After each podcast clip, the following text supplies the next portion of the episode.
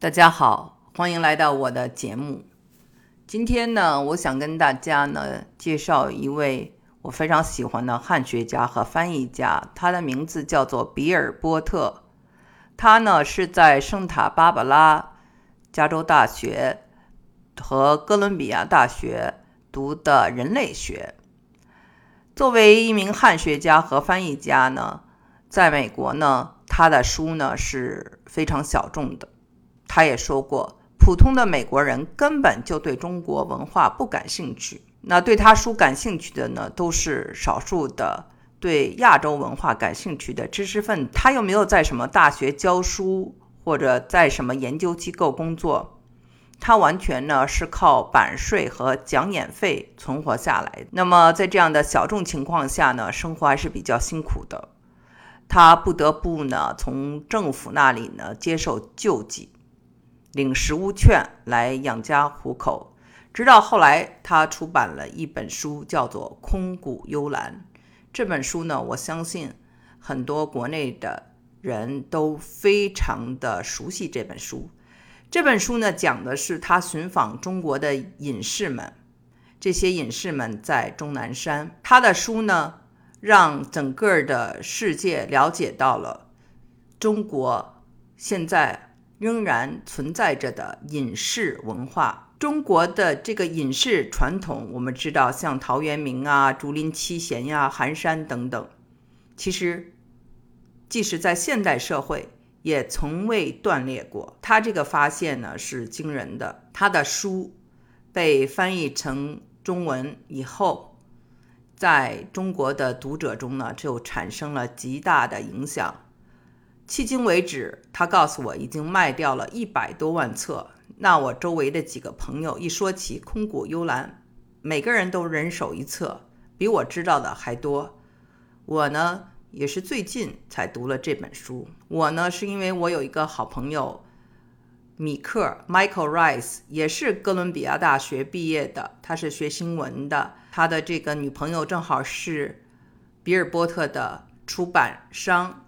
那么有机会呢，通过米克的介绍，我跟比尔·波特呢对话了几次。比尔·波特今年已经七十七岁了，他现在呢是住在西雅图附近的一个有山有海的小镇。我采访他的时候，他刚刚做完一个手术，还在康复之中，但是非常的热情。这位比尔·波特先生，我跟他聊天，非常好的气场。非常舒服，跟他聊天以后，我浑身呐都是力气。跟我的儿子还打了好几场网球，就是那种好的能量啊，是能传递的。比尔·波特呢，他真的是功德无量。一个是他发现了这个隐士的传统，因为他的书出版了以后呢，在西安那一带成立一个呃隐士协会。这个隐士呢协会中呢，还有一些捐助者，他们捐助一些基本的生活费给这些隐士。再一个呢，比尔·波特呢，他在美国呢出版这些翻译的书呢，叫做《赤松》（Great Pine），他用这个名字翻译了寒山的诗、《金刚经》等等。除了这个《空谷幽兰》呢，他还有比较著名的书。叫禅的行囊、寻人不遇等等。禅的行囊呢，是向西方人介绍禅；寻人不遇呢，是他走访名山大川，采访，还有去寻找古代诗人他们的足迹。我呢，非常喜欢他的《空谷幽兰》这本书，有以下几个原因。第一个呢，就是。终南山对我来说呢是非常有感情的一座山，因为它离西安不远。西安我们知道是古都长安，非常有文化底蕴。我本人就是出生在西安，两岁以后搬到的北京。我的姥姥九十三岁的时候在西安仙逝了，她呢。是一个集儒释道三种宗教为一体的这么一位善女子。她呢，在他们那个年代呢，是非常有学问的一位女性，也非常独立的一位女性。她可以把《红楼梦》里面的很多章节倒背如流。我的曾外祖父呢，本人呢就会几国语言，在这个西安也做过邮政局的局长，所以呢，我的这个母亲，还有我的姥姥，还有我的姨妈，母亲这一家子人，他们一直都是非常虔诚的佛教徒，更确切的说是佛道合一。比尔波特也说过，中国人里头。有些佛教徒，他们身上也有道教的成分，也有儒教的成分，所以很难的，就是完全的脱离道和儒。我的姥姥在八十多岁高龄的时候，曾经呢都登过楼观台。我们知道，楼观台是老子写成《道德经》的地方。楼观台呢，大家知道哈。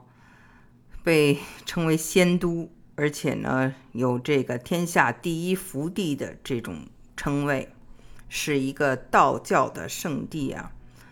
那为什么叫楼观？我不知道大家明白吗？是呃，周康王的时候呢，那个时候大家都喜欢观星象，所以呢就在这个比较高的地方观星象，就叫楼观。那么，这个老子西行到了这里呢，我们知道还有殷喜的故事吧？殷喜呢，当时就辞了他的这个官职，在那里头迎老子，因为他呢，当时看到紫色的云彩，知道有圣人要来这儿了。最后呢，就是请老子在这个楼观台住下。那么，老子就在这里呢。就写下了这个《道德经》一书。那唐玄宗的时候呢，这个地方呢，就是一个这个当时规模最大的皇家道观和道教圣地。我记得小的时候，我去西安看我的姥姥，还有我的姨妈，他们带我去过八仙庵、西五台这些地方。我们知道西五台是唐代。唐太宗为他的母亲所修建的。那么我们知道楼观台呢是在终南山的脚下。这个因为楼观台，因为终南山，因为我的姥姥，我就特别感兴趣这个地方。那么终南山呢，两千多年来都是圣人，还有一些隐士归隐的地方，因为。这个地方，他们又可以完全的享受这种山上的清静，同时呢，离西安又不是太远，又没有完全和这个社会彻底隔绝，因为彻底隔绝，生活肯定是特别不方便的。第二点呢，我对这本书感兴趣，是因为。本身我就对隐士感兴趣，像竹林七贤，我们因为我跟我姐姐从小我们弹古琴嘛，古琴里面有很多这样的曲子，比如说《离骚》，比如说《酒狂》，比如说《幽兰》，比如说《龙朔操》等等，都跟这些文人雅士还有隐士有一定的关系。那么，从比尔波特跟我的谈话中，我也发现，他一九八九年去终南山，他不知道他能够找到隐士，却吃惊的发现了两百多隐士住在那里。他们并不是最有文化的，他说过，这些人呢很少有这种高中文凭，还不要说大学文凭。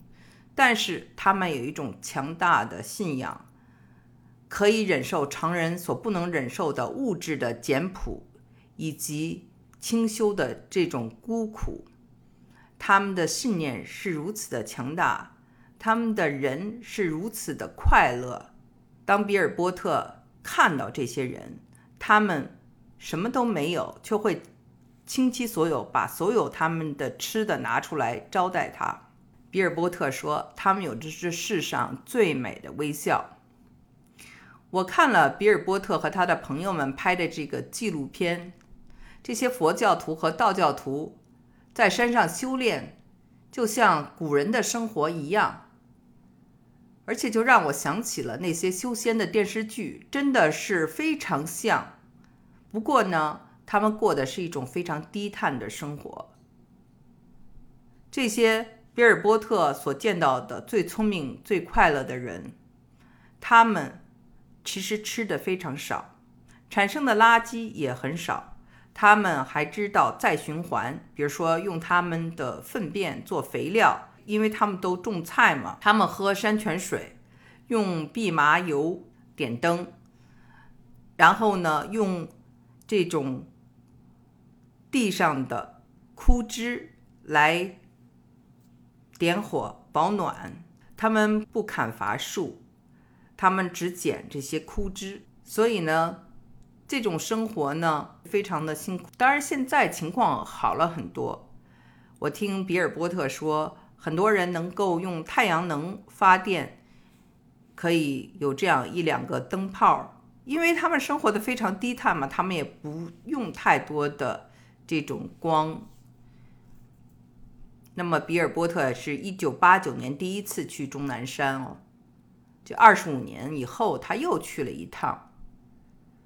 那这次去呢，就不再是两百多个隐士了，就有很多很多的隐士，而且这些隐士呢，文化水平也提高了很多。以前可能很多人都没有高中文凭，那现在很多人都是大学毕业，而且北京大学这名牌大学毕业的还不少。这个奇怪吗？我觉得这个一点也不奇怪，因为现在中国呢，物质已经发达到一定程度，大家更注重的是灵修。而北大毕业的很多人，那他们的这种眼界和他们的高度，又使他们对这种精神上的追求就格外的看重。相反呢，这些物质上的追求。并不能够满足他们。以前呢是女子多，现在呢男子开始人数增加了。比尔波特也告诉我了为什么。他说以前呢女子离开家呢，他们的父母还比较同意，因为不需要他们作为这种壮劳力，而男子出来，家里的人就很不情愿，觉得这对他们来说是一件。很离经叛道、很难的事情，而且呢，家里也没有人在做工了。农业社会呢，都是需要劳力的，这就是为什么过去女性的修行者多，而现在男性的隐士也多了起来。那么，他也给我讲了一个道教徒和佛教徒的区别。他呢？所走访的隐士中呢，差不多百分之二十是道教徒，百分之八十呢是佛教徒。我也问了他们之间有什么区别，这个呢，在后面系列的采访中大家可以听到。我在想啊，这些山上啊有没有老虎啊，有没有熊啊？这些隐士住在那里安全不安全呀？生活在洞里。会不会潮湿？会不会生病？还有，他们隐居的时候，女性呢一般是师徒住在一起，一对儿一对儿的；男性呢，因为没有这个安全的考虑，一般都是独自修行。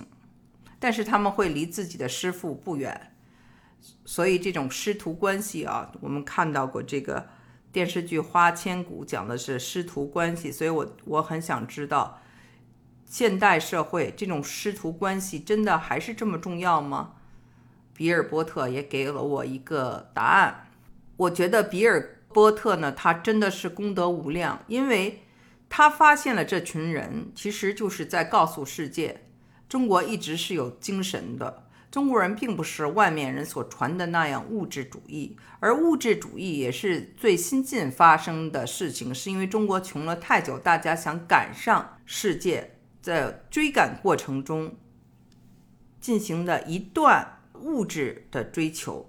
其实这个呢也是一种必然，但是中国呢古代的传统，就文人的传统。我们说到了刚才的竹林七贤、陶渊明、苏东坡等等所留给的我们的文化遗产，就是一种精神上的追求。这些隐士，他们这样的追求，这样的舍得、放得下，而且这样的开心，这样的修为，让我。既羡慕又惭愧。我是一个知识分子，我会思考，思考很多，思考多于修行。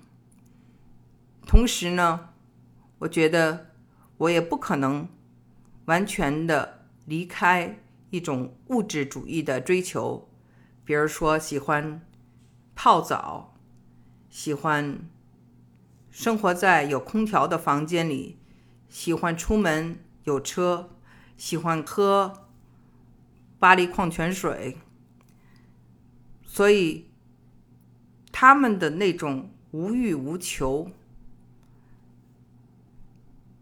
真的是现代人要学习的地方。